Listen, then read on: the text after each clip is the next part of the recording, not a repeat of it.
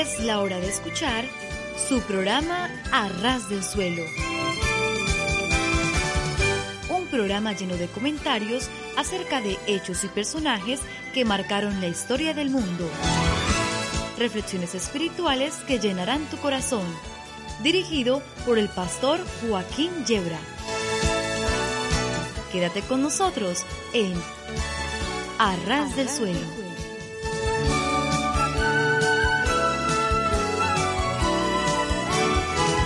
Sí, sí, sí, estar a ras del suelo es de lo mejor que nos puede ocurrir. Porque si tropezamos y caemos, nos hacemos muy poco daño. Y en cambio, si subimos a los cerros de Úbeda, las caídas pueden ser peligrosas. Y no digamos si trepamos hasta la Inopia, provincia del mismo nombre, entonces las caídas son ya mortales de necesidad. De modo que nuestra propuesta, queridos amigos, queridos oyentes, es estar a ras del suelo, entiéndase los pies, pero eso sí, ¿eh? Con el corazón bien alto. Les habla el pastor Joaquín Yebra y aquí estamos dispuestos a pasar un buen tiempo juntos con música cristiana, con algunos pensamientos, trataremos de provocar también una sonrisa y luego entraremos en un tema serio y profundo de la Santa Palabra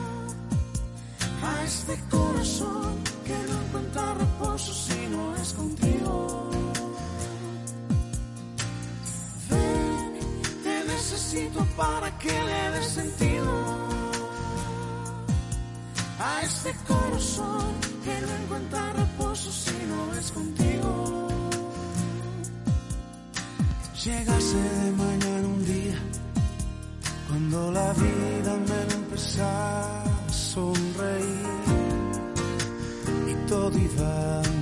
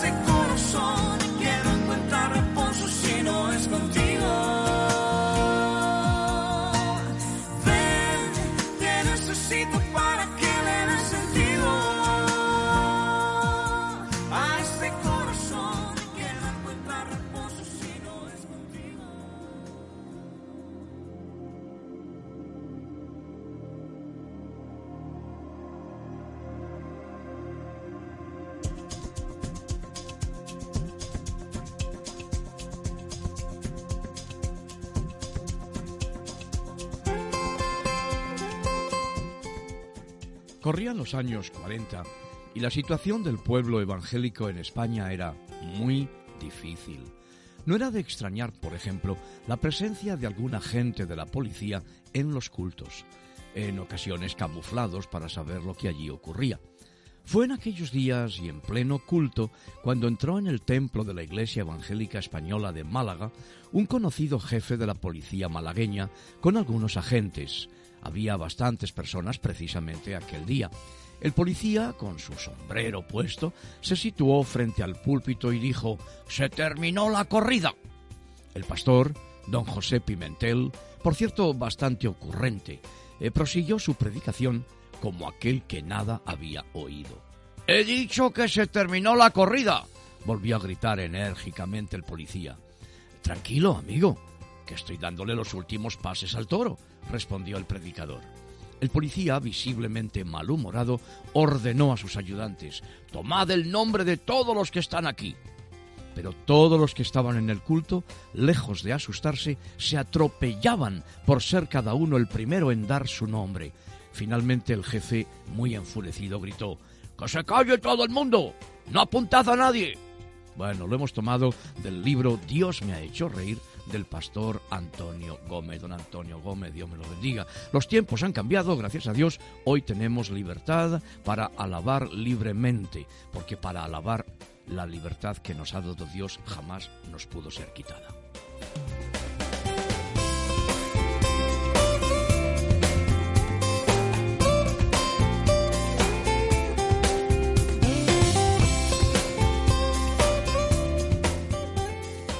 Esther Camille nos manda un poema, Confianza en la eternidad. Si me encontrara, Señor, en tu presencia, para contarte libremente lo que pienso, te contaría mis dudas y temores y te diría de verdad lo que yo siento. Yo te amo, Señor, tú ya lo sabes, y procuro con esmero serte fiel, mas son tantas las cosas que no entiendo, tantas las preguntas que no sé responder. Yo sé que tú, Señor, me escucharías, comprenderías de verdad mi confusión, y sé que tú, al final de mi relato, tu mano sobre mí pondrías con amor. Yo te amo, me dirías dulcemente. Por ti di mi vida en una cruz. Yo conozco tus penas y tristeza, y sé que a veces te cuesta ver la luz. Pero sigue caminando, no desmayes, no te dejes vencer por la impaciencia. Confía en mis palabras, soy tu amigo y guardo para ti mi recompensa. Y cuando estés por fin ante mi trono, ya no habrá en ti ni dudas ni tristezas. Disfrutarás para siempre con los ángeles de alegría, paz y amor en mi presencia.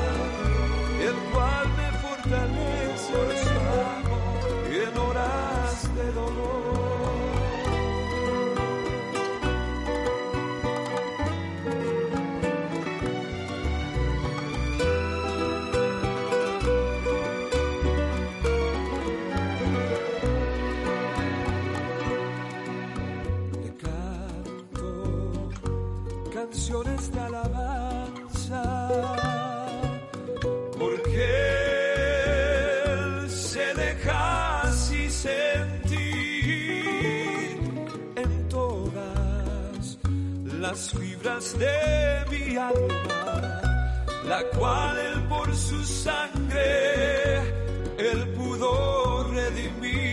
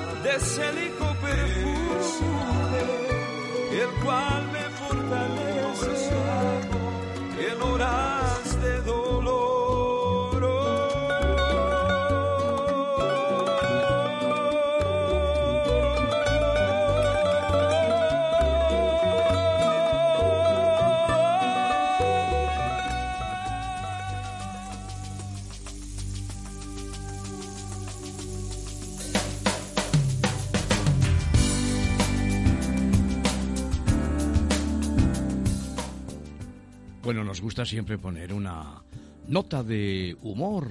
Vamos a intentar provocar una sonrisa. Todo lo que siempre necesité saber lo aprendí de mi madre. Bueno, aprendí cosas de mi padre también, de mi abuelo, de mi abuela y de mi tío Rigoberto. Eh, mi madre me enseñó a apreciar un trabajo bien hecho. Recuerdo que ella decía con frecuencia, y yo estaba peleándome con algún primo mío, me decía, si vais a mataros, hacedlo afuera porque acabo de terminar de limpiar la cocina. Eh, mi mamá me enseñó algo de religión. Me dijo, mejor reza para que esto salga de la alfombra. Mi madre me enseñó lógica, porque lo que yo digo, lo digo yo y ya está, punto. Eh, mi madre me enseñó predicción. Decía, asegúrate que estás usando ropa interior limpia y sin agujeros por si tienes un accidente. Mi madre me enseñó ironía. Eh, sigue llorando y te voy a dar una razón verdadera para que llores. Mi madre me enseñó a ser muy ahorrativo. Decía, guarda las lágrimas para cuando yo me muera. Mi madre me enseñó osmosis. Decía, cierra la boca y come. Mi madre me enseñó contorsionismo. Me decía, mira lo ñoño, lo ñoño que eres, pero mira la roña que tienes en la nuca. Mi madre me enseñó fuerza y voluntad. Te vas a quedar sentado hasta que termines las espinacas. Mi madre me enseñó meteorología. Parece que un huracán pasó por tu cuarto. Mi madre me enseñó la paradoja. Te dije un millón de veces que no seas exagerado. Mi madre me enseñó modificación de patrones de comportamiento. Deja de actuar como tu padre. Mi madre me enseñó también un poquito de envidia. Decía, hay millones de chicos en el mundo que no tienen padres tan maravillosos como tú. Mi madre me enseñó ventriloquía. Me dijo, no me rezongues, cállate y contéstame. ¿Por qué lo hiciste? Y mi mamá me enseñó rectitud. Te voy a enderezar de una patada en el traste.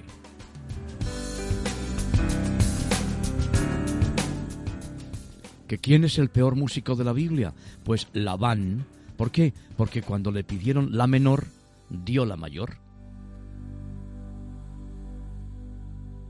¿Por qué existen las suegras? Buena pregunta, ¿eh? ¿Por qué existen las suegras? Pues porque el diablo no puede estar en todas partes. ¿Y cuál es el animal que es dos veces animal? El gato. ¿Por qué? Porque es gato y araña.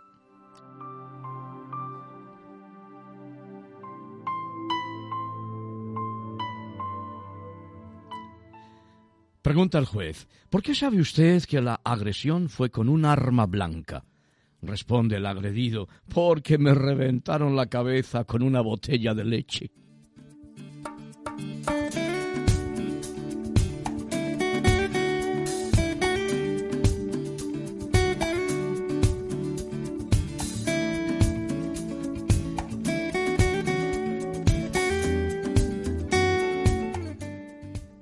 Transcurrir del tiempo ha sido motivo de diversas reflexiones. Eh, Melchor de Jovellanos dijo, solo falta el tiempo a quien no sabe aprovecharlo. Marco Aurelio dijo, el tiempo es un río que arrastra todo lo que nace.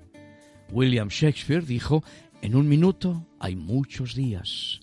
José Luis Borges dijo, el tiempo es el mejor antologista, el único quizás. Séneca afirmó, el tiempo descubre la verdad. Virgilio dijo que el año tiene 365 angustias, el día 24 desencantos y la hora 60 inquietudes. Caramba, no estaba muy optimista Virgilio, que digamos. Charles Chaplin, el famoso Charlotte, ¿verdad? Él dijo, el tiempo es el mejor autor, siempre encuentra un final perfecto. Abraham Lincoln, dijo, yo no sé quién fue mi abuelo, me importa mucho más saber quién será su nieto. Buena respuesta. Woody Allen ha dicho, me interesa el futuro porque es el sitio donde voy a pasar el resto de mi vida. Alberto Einstein dijo, nunca pienso en el futuro porque llega muy pronto. Y Federico Nietzsche dijo, solamente aquel que construye el futuro tiene derecho a juzgar el pasado.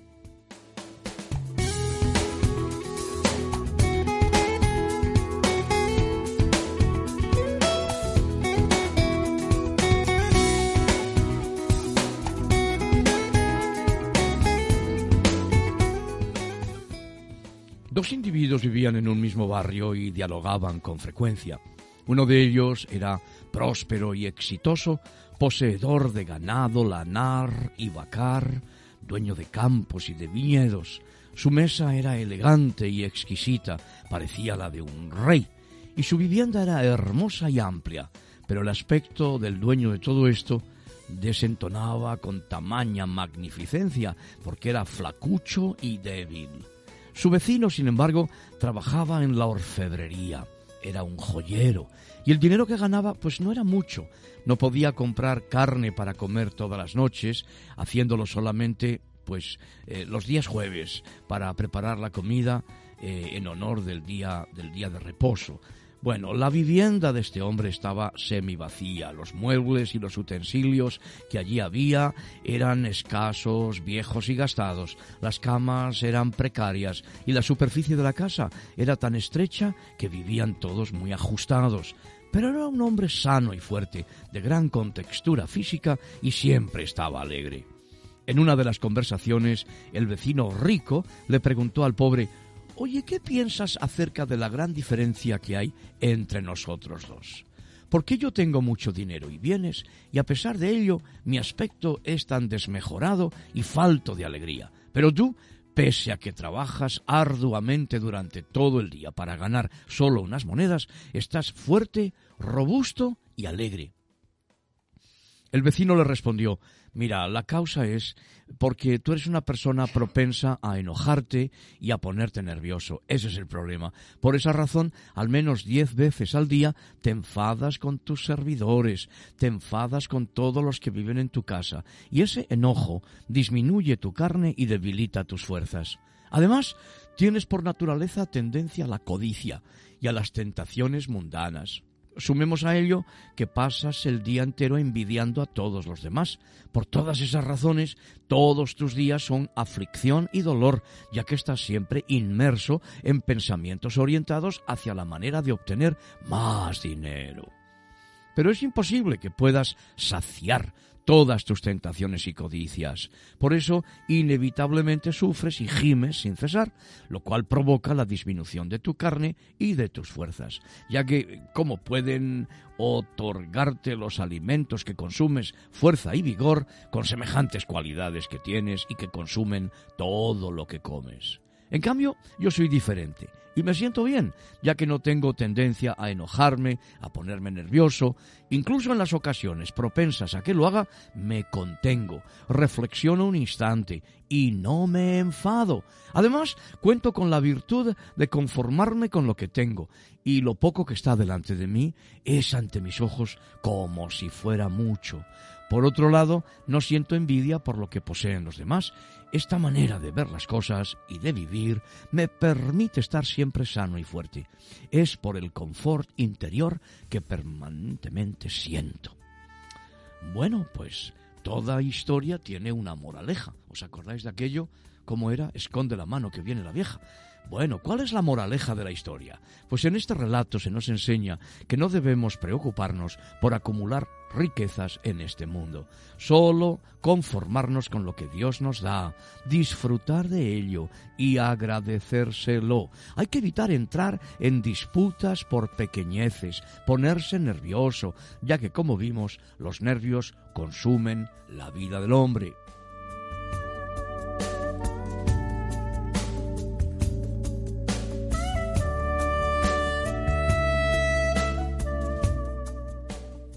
Para motivarnos y alcanzar esta meta, de agradecer a Dios lo que tenemos y no enojarnos constantemente con los demás, es bueno transportarnos mentalmente a los días postreros, los últimos días, cuando nos llegue el momento de partir y debamos devolver nuestra alma al Creador.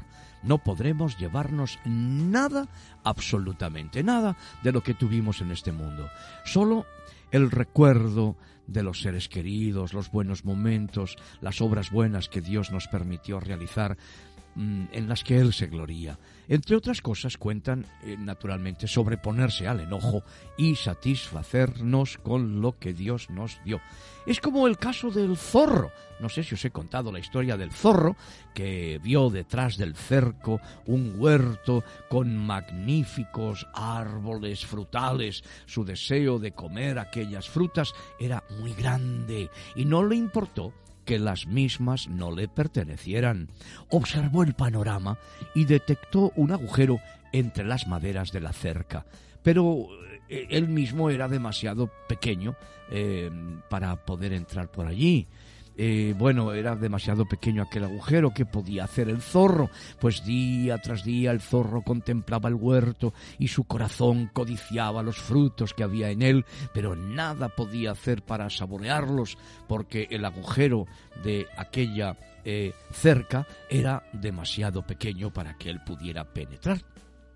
Bueno, pues eh, finalmente, carcomido por el deseo, decidió sacrificarse, vislumbrando una posibilidad concreta de alcanzar la tentación. Se propuso ayunar varios días, hasta que su cuerpo quedara del tamaño del agujero que había en la cerca, y así poder entrar para deleitarse con las frutas. Diariamente el zorro realizaba tentativas para saber si ya había llegado el momento de ir en busca de su objetivo. Para ello se acercaba al hueco de la cerca y trataba de atravesarlo, pero era imposible. Seguía siendo él de mayor tamaño que el agujero, pues un día más sin comer, y otro día más sin comer, y otro día más sin comer. Diariamente realizaba la tentativa de saber si había llegado ya el momento de alcanzar aquellos árboles frutales y para ello se acercaba al huerto, se acercaba al agujero del cerco y trataba de atravesarlo. Tras el intento fallido, retrocedía y eh, se apresuraba, quiero decir, a, a guardar el momento de una nueva oportunidad. La misma tendría lugar cuando pasaran algunos días y su cuerpo estuviera un poco más delgado.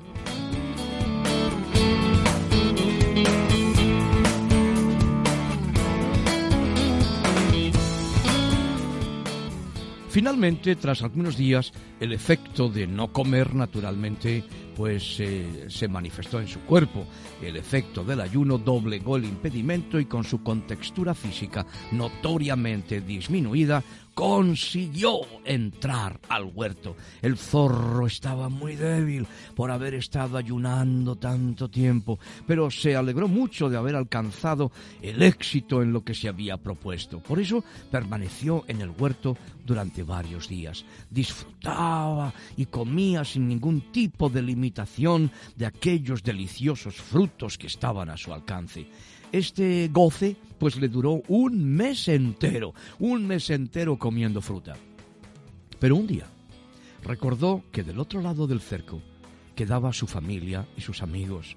Este pensamiento le hizo reflexionar y consideró que quizás era mejor abandonar todos aquellos placeres y regresar a disfrutar de su familia y de sus amigos. Quiso entonces atravesar la cerca para regresar a su hogar, pero se llevó una gran sorpresa. Su cuerpo ahora no pasaba por el agujero. El motivo era bien sencillo, porque había estado comiendo y comiendo y ahora pues había engordado. El zorro pensó mucho y llegó a la conclusión de que no quería vivir solo, pese a tener al alcance de la mano los placeres que tanto había codiciado. Por tal razón, tomó la decisión de ayunar nuevamente, desprenderse de todo el materialismo que había ingresado en su cuerpo y regresar a su hogar. Así lo hizo. Ayunó y ayunó hasta adelgazar nuevamente y así pudo regresar a su casa para volver a estar con su familia y con sus amigos. En ese momento, el zorro se dio cuenta que debía conformarse con lo que Dios le había dado, pues cuando quiso más debió reducir su propio peso y cuando obtuvo lo que quería se dio cuenta de que eso no era lo importante. Lo trascendental es conformarse con lo que uno tiene y donde uno lo tiene.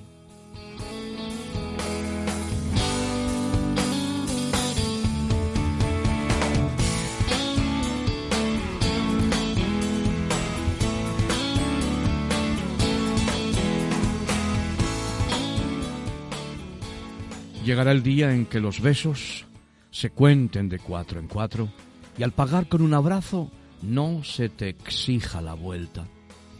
Llegará el día en que una guerra sea historia y la historia finalice. Llegará el día en que hablar no cueste tanto y callar no sea de sabios. Llegará el día en que los ojos serán ojos y no callejones sin salida. Llegará el día en que Jesucristo será algo más que fantasía o un cuento para niños. Llegará el día en que el dolor no exista, pues ya no haya quien lo cause. Se teñirán los campos de lluvia de nubes y los cielos se confundirán con la tierra. Llegará el día en que las calles serán de oro y a cada paso digamos la palabra santo. Llegará el día en que el día sea eterno y la noche se alumbre de soles de amor. Y mientras tanto, esperaremos. Anhelaremos ver llegar a Jesucristo en la nube de su gloria, abrazando a los que en Él hemos creído, a los que esperamos en Él, porque es a Él a quien esperamos. Llegará, llegará el día en que vivamos con Él eternamente, para siempre. Gracias, eh, hermano Daniel Bores, por este pensamiento tan precioso. Pero hasta que llegue ese día, nosotros queremos invitarte a tomar una decisión por Jesucristo. La decisión de no parecerte al zorro de la historia, la decisión de poner la mirada en Cristo Jesús, Dios manifestado en carne, el que tomó tus pecados y los míos y ocupó tu lugar y el mío, en el lugar de castigo de la cruz del Calvario donde Él derramó su sangre por ti y por mí, donde ocupó nuestro lugar, donde nos sustituyó por amor. Toma esa decisión por Cristo y llegará, llegará ese día del que hemos leído en palabras de nuestro hermano Daniel Bores.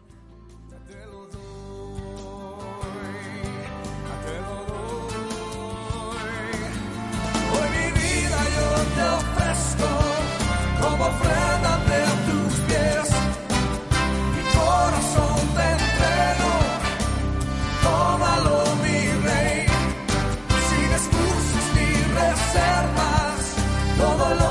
voy, te doy.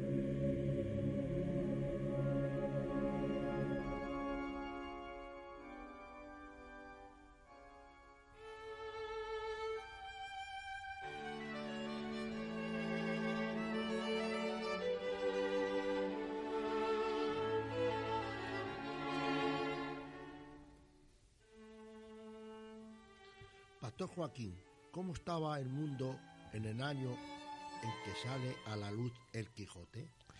¿Cómo estaba el mundo? Pues eh, no estaba muy bien, no te creas, ¿eh? No creas que estaba excesivamente bien el mundo, pero estoy pensando ahora mismo en algunos datos que he recogido. Por ejemplo, en ese año 1605, cuando aparece la primera parte del libro titulado Las aventuras del ingenioso hidalgo Don Quijote de la Mancha, del que celebramos ahora en estos días, entre el año 2005 y 2006, estamos celebrando pues el cuarto centenario. El 5 de noviembre de aquel año de 1605, un grupo de católicos liderados por un oficial llamado Guy Fawkes em, son arrestados cuando intentan introducir 20 barriles de pólvora con lo que pretendían volar el Parlamento de Londres, el Parlamento de Westminster, aprovechando la presencia del rey y de sus ministros en sesión inaugural. De modo que imagínate cómo estaba la cosa, ¿verdad? Las autoridades de la Española este año dan la orden de devastar la isla, la famosa ley de Osorio, para poner fin al contrabando ingleses y franceses traen productos elaborados como zapatos, jabón, vino y los isleños entregan madera, cuero, cacao.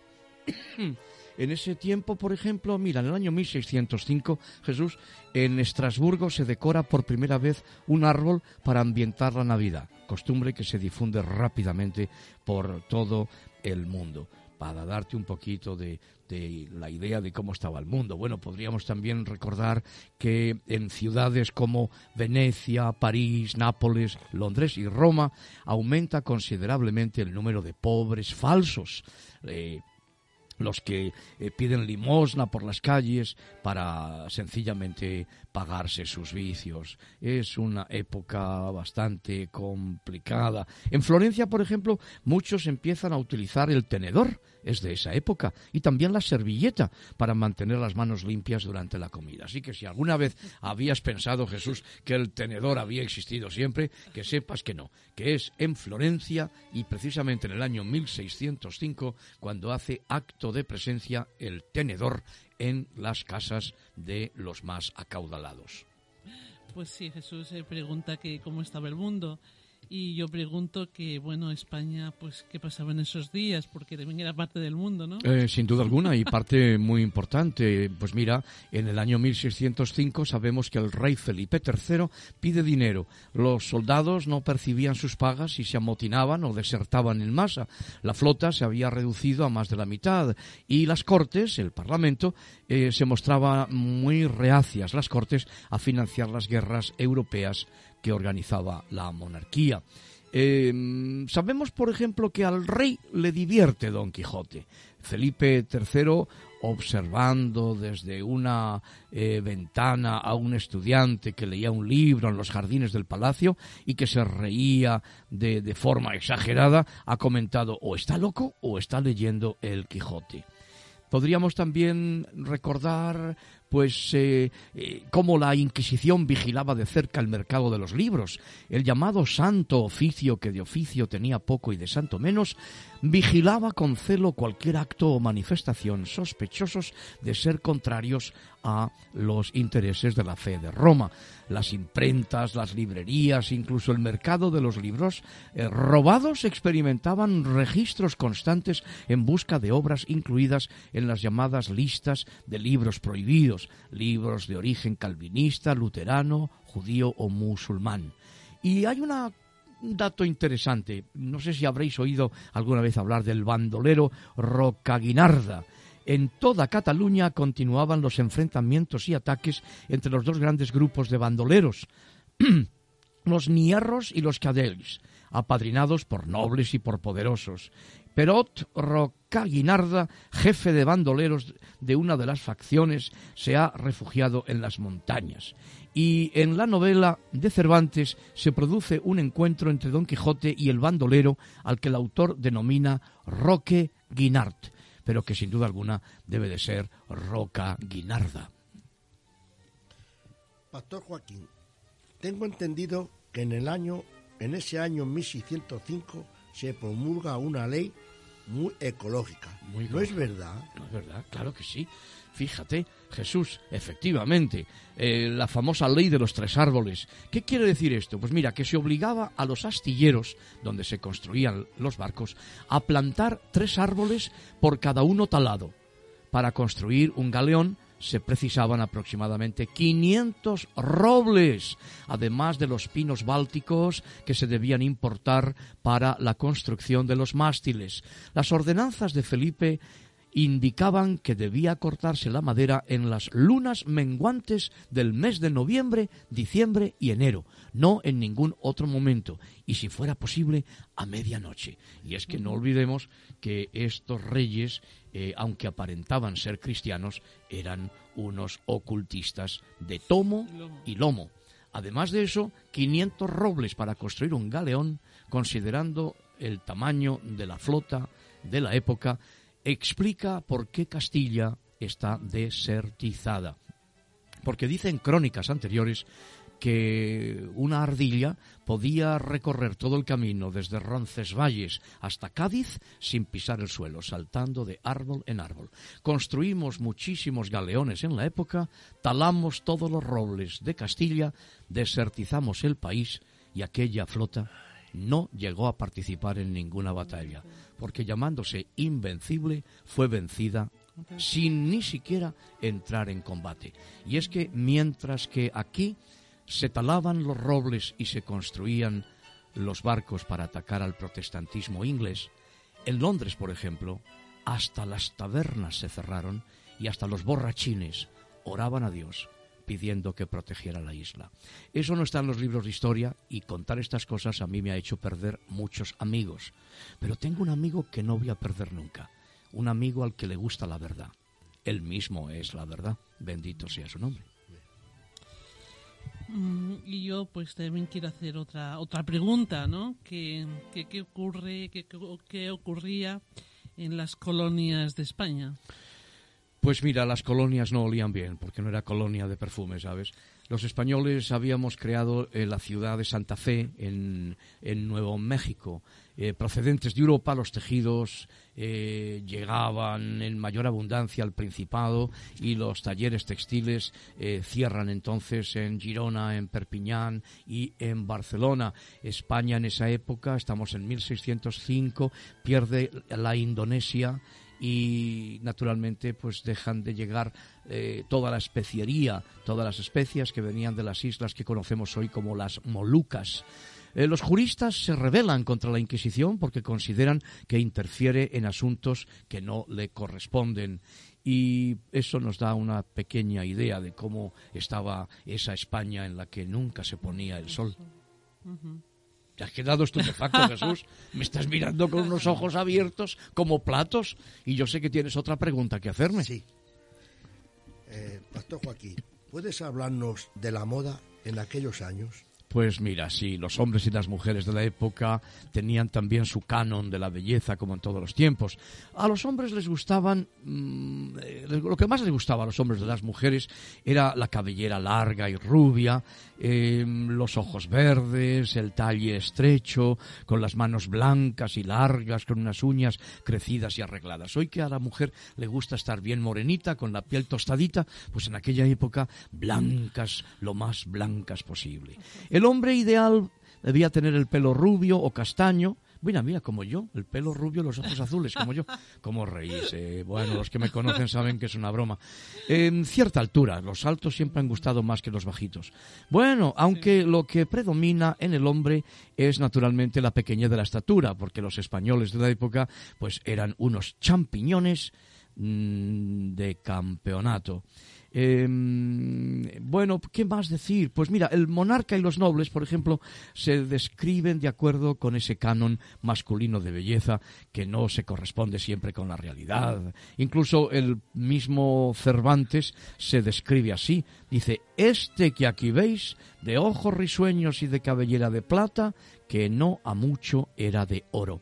Porque lo que gustaba en la época, pues era sencillamente Em, el pelo rubio. Eso debe de ser algo parecido a lo que ocurre hoy día, ¿verdad? Con los anuncios, por ejemplo, los anuncios, eh, pues en los países donde abundamos los morenitos, los eh, anunciantes, los que se utilizan como modelos en la publicidad suelen ser rubios y en cambio si vas al norte de Europa, a Escandinavia, pues allí lo que vende, claro, es lo moreno. Es que nadie está a gusto consigo mismo. Qué cosa tan tremenda. Pues sí, así, así es. Pero mi pregunta es sobre la medicina, ¿no? En aquellos días, eh, ¿qué podemos eh, aportar a ello? Pues mira, la verdad es que la farmacia estaba bastante más desprovista que en nuestros días, porque en nuestros días dicen las estadísticas que tenemos justamente el doble de medicamentos que en Francia. Claro, porque aquí el negocio es la automedicación. El vecino, el amigo, el compañero, el familiar, el pariente, la señora de la cola del autobús me dice que ha tomado esto y aquello y lo demás allá y a la farmacia a tomarlo. Y somos unos consumidores de pastillas auto, autoprescritas eh, de tomo y lomo. Hoy me está saliendo la expresión de tomo y lomo muchísimo. El tomo, naturalmente, hace referencia al libro, yo soy un amante de los libros, y el lomo, porque a nadie amarga un dulce. Y no porque el lomo sea dulce, porque es salado, ¿verdad? Bueno, pues mira, en la época, eh, la dieta, las sangrías y los purgantes. La dieta, eh, se curaba casi todo dejando a la gente sin comer. Eso de estar a dieta completa. No, y en algunos casos es muy bueno. ¿eh? El En cuerpo acumula muchas toxinas y necesitamos, pues, eh, deshacernos de toda esa porquería. Las sangrías. Todo se curaba también haciendo una sangría. Era terrible, claro, porque lo único que se producía era debilitamiento de las personas. Y los purgantes, los purgantes, así que se provocaban diarreas, pero vamos, de, de- de- no, ya no voy a decir de tomo y lomo, unas lomo, diarreas tremendas. Eran los tratamientos más habituales que prescribían los galenos, los físicos, que llamaban los médicos de la época. Existían también algunos preparados medicinales a base de hierbas, eh, y algunos mejunjes de ese, de ese estilo. Sabemos que en aquellos días eh, algunos trataron de comercializar el elixir de la larga vida.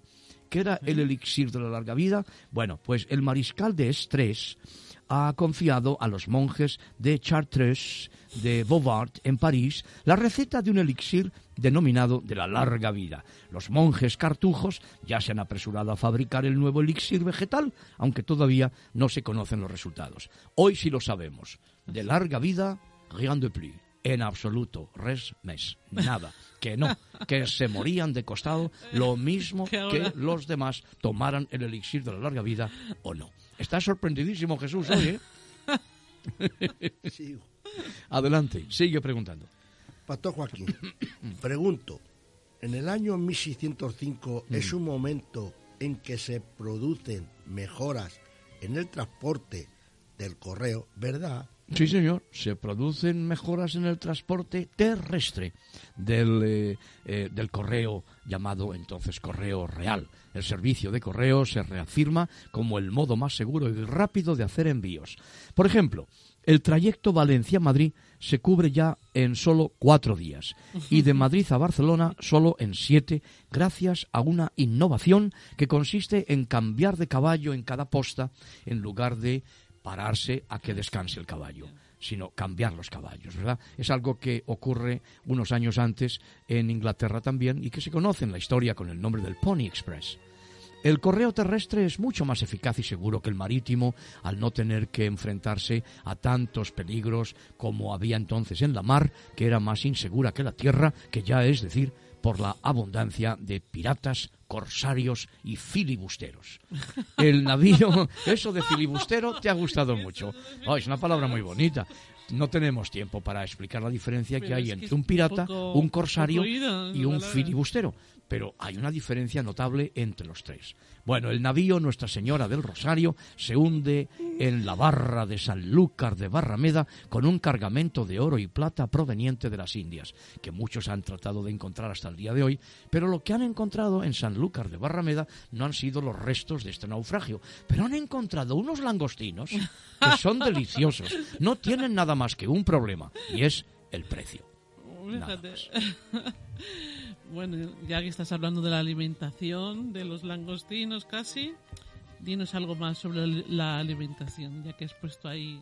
Bueno, pues algo que hoy no es por lo menos aquí en España no es caro, mm, o por lo menos no es de lo más caro, ¿verdad? Los huevos de gallina no es de lo más caro, gracias a Dios. En otros lugares sí, pero bueno, pues eh, las aves de corral que hoy son tan frecuentes, eh, son muy caras en el año 1605, porque las gallinas se destinaban principalmente a la producción de huevos, cuyo consumo pues era, empezaba ya a ser considerable. La carne era muy escasa en eh, los reinos de España. Podemos hablar también, por ejemplo, pues eh, del cultivo del maíz en los valles vascos, en Euskadi, en los valles santanderinos, en la Cantabria, en los valles asturianos y gallegos, se hacen rápidamente populares los cultivos de maíz procedente de América. Y el maíz, pues, se salva muchas vidas. Recordemos, por ejemplo, a la eh, humilde patata. Mira que es humilde la patata y agradecida. La patata y el arroz se casan mm, con todo compañero que encuentran, ¿verdad? La patata y el arroz acompañados de lo que sea, pero qué ricos están. Durante casi dos siglos desde el descubrimiento de América, es decir, desde el descubrimiento de que no sabíamos que América existía, desde 1492, estamos en 1605, es ahora cuando ya empiezan algunos a atreverse a comer patatas, mm. porque durante casi dos siglos la mm. patata va destinada a las bestias, va destinada como forraje a los animales, hasta que alguien, sin duda movido por la, por la hambruna, pues se decide comer la patata y descubre que la patata o la papa, como se llama en Canarias y como se denomina en la, en la América de lengua española, pues eh, es una maravilla. Bueno, un dato curioso que quiero deciros. Em, eh, se observan en los últimos tiempos, estamos en 1605, la introducción de nuevas costumbres culinarias entre la población. Por ejemplo, hacen acto de presencia los refrescos a base de nieve. La nieve que es traída desde las montañas y, naturalmente, cuando llega la nieve, por ejemplo, del Guadarrama, que es la sierra más próxima a, este Madrid de nuestras penas y de nuestras entretelas, pues naturalmente los carros llenos de nieve cuando llegan a Madrid, la porción de nieve que lleva es pequeñísima, pero algo llega. Entonces se forman caravanas para traer nieve de la montaña para utilizarla aquí en las ventas, porque no podemos hablar de restaurantes al estilo de nuestros días, mm. pero sí en las ventas. Por ejemplo, el barrio de las ventas en Madrid, cuyo mm. nombre completo es Las Ventas del Espíritu Santo. Pues eh, es porque había abundancia de ventas, ventas, ventorros y ventorrillos, y en los más costosos, en los más caros, donde frecuentaba la nobleza, la nobleza es simplemente un eufemismo, porque de nobles tenían muy poco, pues ahí se consumían estos refrescos de nieve. También empiezan a aparecer las tortas de chocolate. El chocolate que llega de las Indias empieza a estar al orden del día en mesas de nobles, entrecomillado, y de clérigos. No sé si entrecomillado también. También.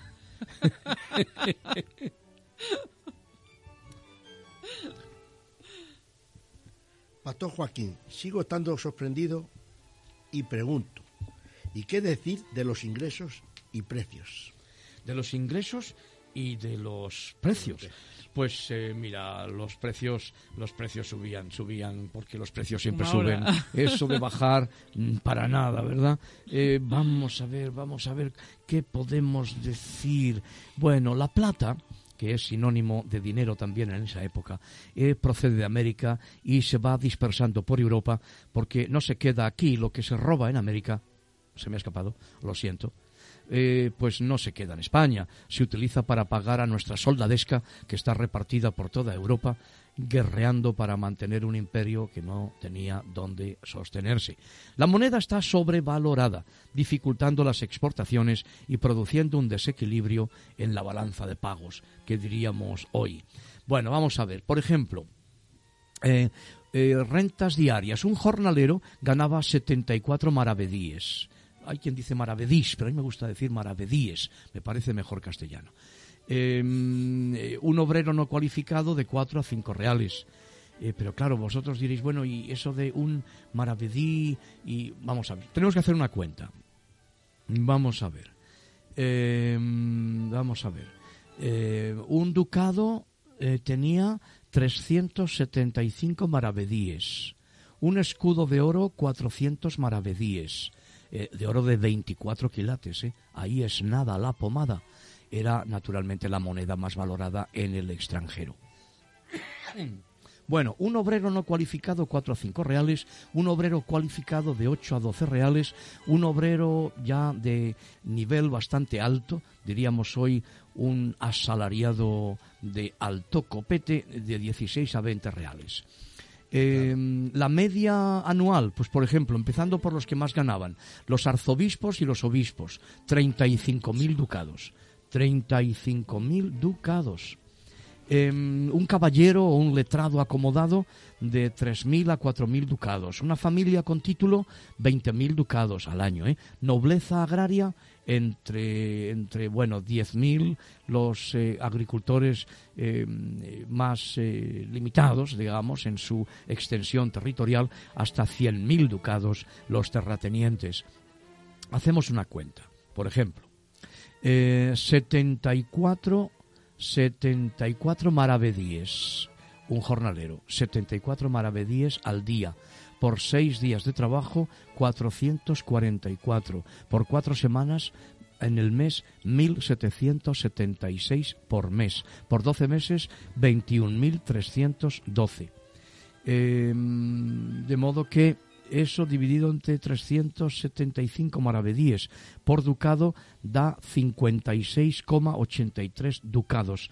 Es decir, que un obispo ganaba 615 veces más que un jornalero. Ahí es nada, la pomada, tomo y lomo, que son las expresiones que estoy utilizando hoy. Bueno, la cuenta es un poco así rápida y no te habrá dado tiempo a tomar nota, pero te haces una idea, ¿verdad que sí? te haces una idea. Bueno, pues así a grandes rasgos era la España y la Europa, el contexto de nuestra nación en el año 1605, el año en que hace acto de presencia la primera parte, ya sabéis que el libro Las aventuras del ingenioso hidalgo Don Quijote de la Mancha aparece en dos en dos ocasiones, una primera parte y muy poco después una segunda parte. Eh, el libro se publica en Madrid, tanto la primera parte como la segunda del Quijote. Es un libro matritense y eso pues ocurre en este año 1605 y hemos hecho una especie de vuelo rápido por encima de la España de la época y su contexto. Pero en medio de todo esto, yo eh, lo que sí os quiero decir es que esa España convulsionada de la época, cuando la policía secreta está investigando y está haciendo eh, registros en las imprentas, en los mercados de los libros y en las fronteras, hay un temor muy grande. Y el temor por excelencia es que llegue la Biblia en castellano, que llegue la Biblia en la lengua española más extendida, porque mm, saben muy bien que donde la Biblia está llegando, en la lengua del pueblo, la iglesia es reformada, la iglesia cambia y por ende cambia la sociedad, porque la Biblia es la palabra de Dios y como dijo quien primeramente puso una Biblia en mis manos, em, recuerdo la frase que él me dijo y fue esta. Este libro cambiará tu vida o solo recogerá polvo en un estante de tu biblioteca.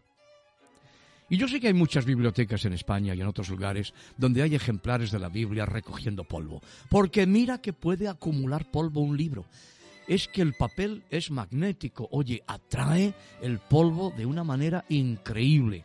Y una Biblia, generalmente estas que sirven para atraer el polvo, son Biblias grandes, voluminosas, muy bien encuadernadas, con un lomo, otra vez me salió el lomo, pero esta vez el lomo del libro, el lomo del libro, con nervaturas y con muchos grabados y muchas ilustraciones y que no lee nadie. Pero la Biblia puede ser también esa edición a la que no le falta ninguna letra, pero que es accesible, es manual, está cerca de ti, puede estar contigo en el bolsillo, en el bolso o en la mesilla de noche, puede estar muy cerca de ti y muy cerca de tu corazón. La palabra de Dios, esa palabra que transformó muchos corazones en el mundo y sigue haciéndolo, esa palabra, la santa palabra de Dios que sigue eh, siendo usada por el Espíritu Santo para tocar corazones, para cambiar vidas. Nosotros te animamos a que te hagas con un ejemplar de la Santa Biblia. Procura ese ejemplar de la Biblia, em, ponte en contacto con nosotros de alguna manera. Vamos a tratar por todos los medios posibles. A veces, a veces resulta muy difícil, pero en otras ocasiones es posible. Trata de ponerte en contacto con nosotros para que te facilitemos una Biblia. Te damos una dirección también en internet www.ebenecer medio es.org www.ebenecer con B de Barcelona y Z de Zaragoza ebenecer medio es.org. Hay espacio en esa página web para que pidas un ejemplar de la Biblia. Está limitado de momento al territorio nacional de España, pero de alguna manera trataremos de ayudar, de alguna forma, porque estamos absolutamente convencidos de que la Santa Biblia, la palabra de Dios, las sagradas escrituras, son usadas por el Espíritu Santo, que fue quien inspiró a sus escritores, a sus autores humanos, sigue inspirando, sigue iluminando los corazones de los hombres para que puedas tener, para que podamos tener ese encuentro con Jesucristo, con el Señor, con Dios manifestado en carne, quien dio su vida por ti, por mí, por cada uno de nosotros en la cruz del Calvario.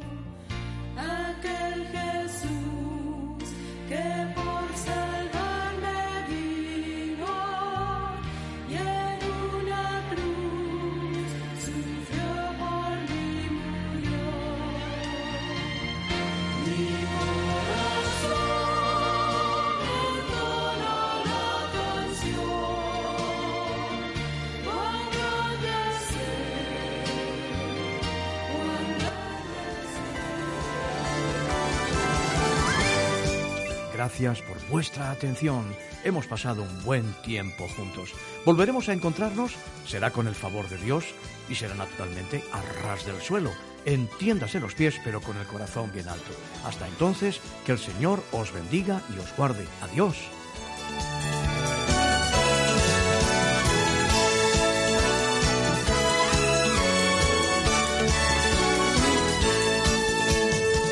Gracias por acompañarnos en una emisión más de Arras del Suelo, dirigido por el pastor Joaquín Yebra. En nuestro próximo encuentro tendremos más noticias de interés para ustedes. Hasta entonces.